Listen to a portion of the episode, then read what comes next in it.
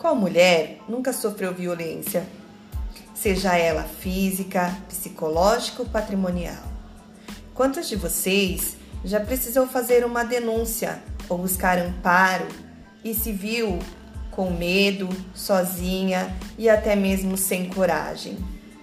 É, só quem já passou por essa situação sabe como é doloroso sair do ciclo da violência. Para que isso seja possível, precisamos ter amparo do Estado através de uma rede forte de mulheres no combate contra a violência. Aqui eu vou estar trazendo informações, reflexões e debates para que você, mulher, participe e acompanhe a nossa luta nestas pautas que é de interesse de todos.